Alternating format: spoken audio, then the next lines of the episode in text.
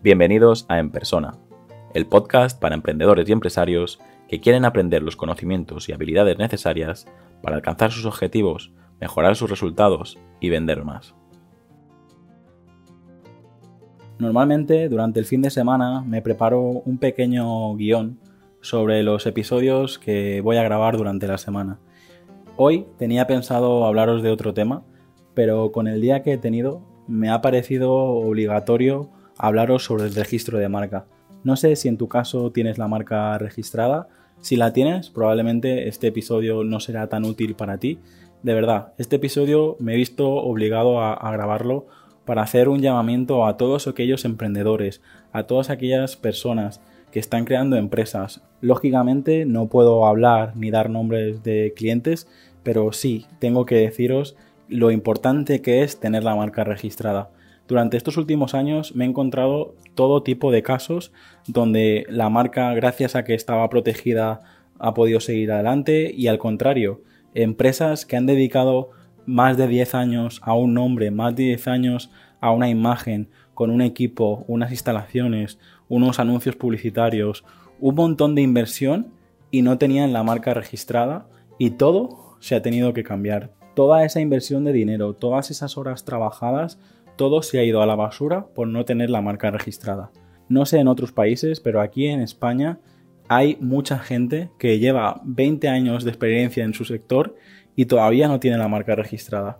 Y me ha parecido necesario grabar este episodio para preguntar realmente a, vosotros, a, las personas que, que me escucháis, si vosotros tenéis la marca registrada y si no tenéis la marca registrada, ¿por qué es? ¿Por qué? ¿Por qué estáis dedicando un montón de horas y un montón de dinero a vuestros proyectos y a vuestras empresas y todavía no habéis registrado vuestra marca. Como sabéis, yo me dedico a crear marcas y habitualmente pongo nombres a empresas, a productos, incluso a negocios digitales. Y para mí, lo que recomiendo a todos los clientes cuando terminamos una marca, que por favor registren la marca. Y te aseguro que he recibido todo tipo de respuestas, que es muy caro, que es un proceso muy largo, no sé cómo era antes, de verdad, no sé cómo ha sido los últimos 30 o 40 años, pero a día de hoy la Oficina Española de Patentes y Marcas se ha puesto las pilas, puedes registrar la marca tú mismo a través de Internet, puedes ir a la Cámara de Comercio o incluso puedes hablar con tu gestoría y seguro que te lo va a hacer. Mi recomendación es que te pongas en manos de un especialista, porque te aseguro que he visto todo tipo de, de casos y las marcas registradas por un especialista están mucho mejor protegidas. A veces eh, lo registras tú mismo y te olvidas de mencionar el color, a veces no rellenas la información necesaria porque te da pereza y luego delante de un juicio no tienes información necesaria para defenderte. De verdad, si podéis, pagad ese poquito más y que lo haga un especialista. A día de hoy, registrar tu marca por internet y hacerlo tú mismo te puede costar unos 150 180 euros. Lo único que tienes que hacer es pagar las tasas. El precio puede subir bastante si registras varias clases. ¿Qué son las clases? Las clases son las categorías, como tiene organizada la Oficina Española de Patentes y Marcas, todos los sectores. Pues no es lo mismo que tú quieras registrar tu marca en el sector del calzado que, por ejemplo, en el sector de las comunicaciones.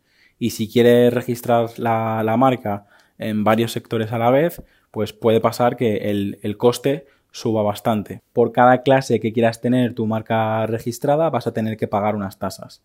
Pero aún así, pongamos que te cuesta todo 500 euros. Pongamos que vas a registrar tu marca en todo el territorio español en dos clases y te cuesta 500 euros.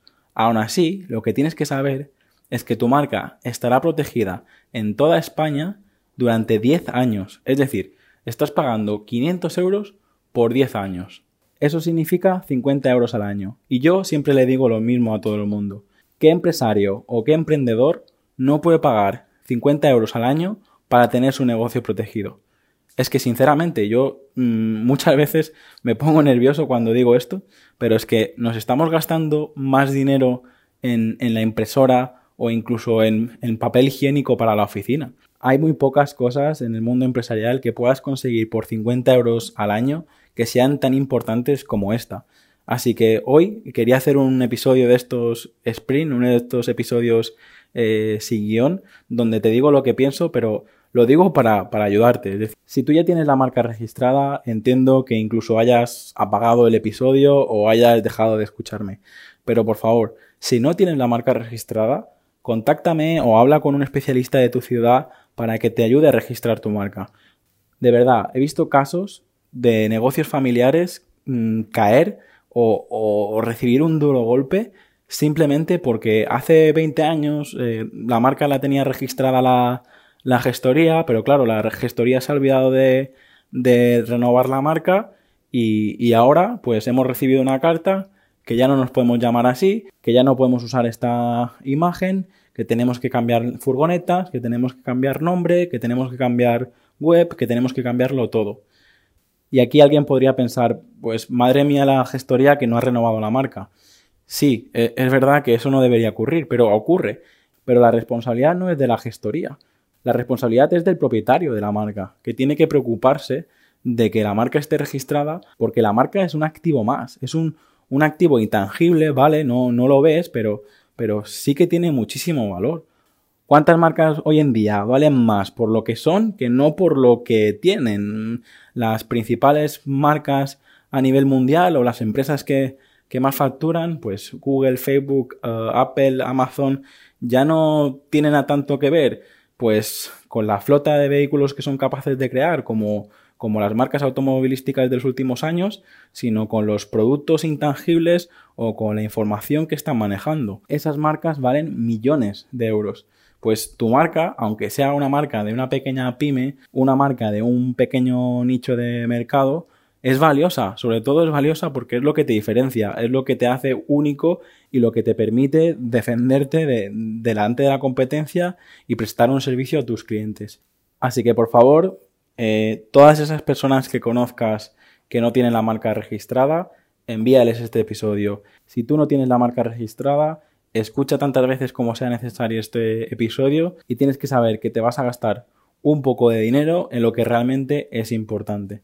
De verdad, no estoy haciendo este episodio para que me llaméis a mí y yo registrar vuestras marcas. Mm, yo no me dedico a eso y no, no tengo ningún negocio que se dedique a registrar marcas. Como mucho os puedo pasar el teléfono de compañeros y de gente que, trabaja muy bien y que es especialista eh, registrando marcas.